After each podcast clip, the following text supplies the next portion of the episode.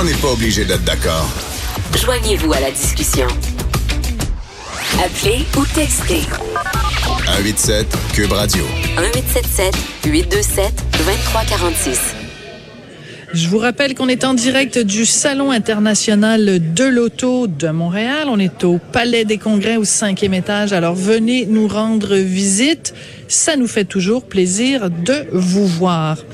La grosse nouvelle de la semaine, bon, il y en a eu plusieurs euh, grosses nouvelles, mais c'est sorti euh, hier. Donc, euh, ce dossier concernant Marc Bibot, ancien grand argentier du Parti libéral, qui ne voulait pas que vous et moi et tout le monde, on sache ce qu'il y avait dans les mandats de perquisition de ces différentes entreprises. Ben, la Cour suprême a dit, ben non, il va falloir que tu que tu le divulgues.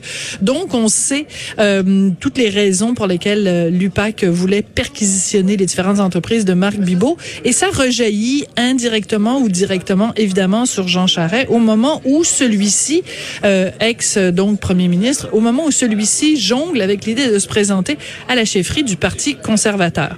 Il y a Jean-François Lisée, qui est l'ancien chef du Parti québécois, ancien ministre des Relations internationales, qui lui dit, ben il y a un autre vrai côté obscur de Jean Charest. On s'est dit, on va parler à Monsieur Lisée, savoir euh, ce qu'il veut dire par là. Jean-François Lisée est au téléphone. Bonjour, Jean-François. Bonjour, Sophie. Jean-François, euh, c'est quoi le vrai côté obscur de Jean Charest dont on devrait, selon vous, s'inquiéter? Ben, je veux absolument pas minimiser l'importance de, la dérive éthique dont il est responsable. Marc Bibot n'était pas au Parti libéral tant que Jean Charest n'y était pas. C'est lui qui l'a amené, c'est lui qui l'a autorisé. Bibot parlait en son nom, donc il y a une réelle responsabilité euh, de Jean Charest sur ce dont euh, euh Bibo est maintenant euh, suspect de, excusez la, mauvaise construction de la phrase, mais par ailleurs, Jean Charest a fait un certain nombre de choses condamnables lorsqu'il était Premier ministre, éthiquement et politiquement. Et la pire, à mon avis, c'est comment il souhaitait être réélu en 2012. Il faut se remettre dans le contexte. En 2012, son gouvernement est extraordinairement impopulaire. 70% des Québécois sont insatisfaits de son gouvernement. Euh, euh, euh, il a été contraint de créer la commission Charbonneau qui doit commencer ses, audiences à l'automne 2012 et il est en fin de mandat. À l'époque, les élections ne sont pas à date fixe, donc c'est le premier ministre qui décide de la date des élections de façon à le favoriser le plus. C'était la règle. Et Charest se rend compte que la seule façon d'être réélu, c'est en jouant sur la polarisation qui est créée par la crise étudiante. Alors, 2012, c'est le printemps érable. Monsieur Charret et son gouvernement veulent augmenter de 82 les, les, droits de scolarité à l'université. Il y a une grève étudiante importante et il y a de la violence lors des affrontements entre les, des étudiants, une partie des étudiants et la police. Des affrontements notamment parce que M. Charret a inventé un nouveau droit qui n'existait pas avant, c'est-à-dire le droit pour des étudiants individuellement de contester euh, une grève et disant, ben, vous pouvez faire la grève si vous voulez, mais moi j'ai le droit d'aller euh, en classe.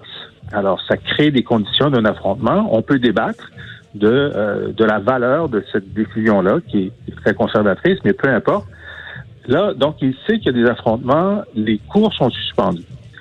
Et là, il se dit, bon, comment je vais faire pour être élu avec toutes ces casseroles que j'ai?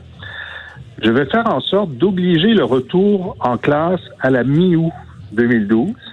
Excuse-moi, excuse-moi Jean-François.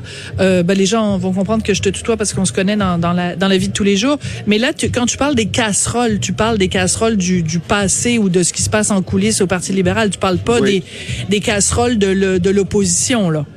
Exact. Oui, Je parle de, tout ce qu'il traîne. Là. Je veux dire, il y a une très mauvaise réputation. La majorité des Québécois considèrent euh, qu'il est euh, que son gouvernement est corrompu. Ça, c'est déjà acquis en 2012 dans l'opinion publique. Alors, il se dit finalement, si je réussis à faire l'élection sur la loi et l'ordre, en disant les étudiants, c'est la violence, moi, c'est la loi et l'ordre, et si c'est assez frais à l'esprit des électeurs, ça se peut que je gagne. Et là, il crée un calendrier où il, vote une loi, la loi 78, qui dit, bon, à la mi-août vous êtes obligé de revenir en classe et il est interdit pour des étudiants, des profs, des associations, des administrateurs de cégep ou d'université de ne pas rentrer en classe, même s'il y a de la casse. Euh, et donc, c'est des conditions de violence très fortes. Là. Il, il, va y avoir un affrontement et l'élection va avoir lieu trois semaines plus tard. Et donc, je vais avoir une campagne électorale sur fond de violence. Moi, Jean Charest, vais représenter la loi et l'ordre et là, j'ai une chance de gagner. Oui, Jean-François, je, je, je, comprends euh, ce que tu as voulu prouver en, en écrivant ce texte-là, puis en faisant ce blog-là où tu veux montrer un peu le côté, disons, machiavélique de, de Jean Charest. Là où je débarque, Jean-François, c'est que j'ai l'impression que tu veux nous dire que ce qu'il aurait fait là, ou ce qu'il, la façon dont il s'est comporté en 2012, c'est d'une certaine façon plus grave que les allégations qui continuent de circuler et qui d'une certaine façon, se, se, se confirme euh, ou se solidifie avec euh, l'enquête euh, mâchurée, puisqu'on a appris hier euh, à propos de Marc Bibot. C'est là que je suis pas d'accord avec toi. Je fais pas de, je fais pas de palmarès là. Je pense que la, la corruption, c'est sûr qu'il a été responsable politiquement de la plus grande opération de, euh, de financement illégal de l'histoire moderne du Québec. On en avait eu d'autres avant, sous Duplessis, sous les libéraux précédemment. Ce que je trouve, euh, puis on peut débattre de qu'est-ce qui est pire ou qu'est-ce qui est pas pire, mais quelqu'un qui organise sa réélection sur le fait qu'il y aura de la violence, des blessés, euh, des étudiants gazés, je trouve que ça vaut la peine de, de rappeler cet événement-là. Oui. Il a organisé sa réélection sur une stratégie qui voulait, qui souhaitait qu'il y ait de la violence. D'accord. Juste en terminant, euh, Jean-François, quand tu as euh, pris connaissance hier des détails, donc, euh, de ce qui était contenu dans les affidavits pour permettre les perquisitions dans les différentes entreprises de Monsieur Bibot, où on parle d'intimidation, de peur et de menaces, euh, et de retour d'ascenseur, où on disait, où on aurait dit aux entreprises, ben, soit vous donnez à la caisse libérale, soit vous n'aurez pas de contrat. As-tu été surpris? Non, parce que j'ai lu PLQ Inc. et on a suivi euh, une partie de ces témoignages-là qui étaient déjà connus.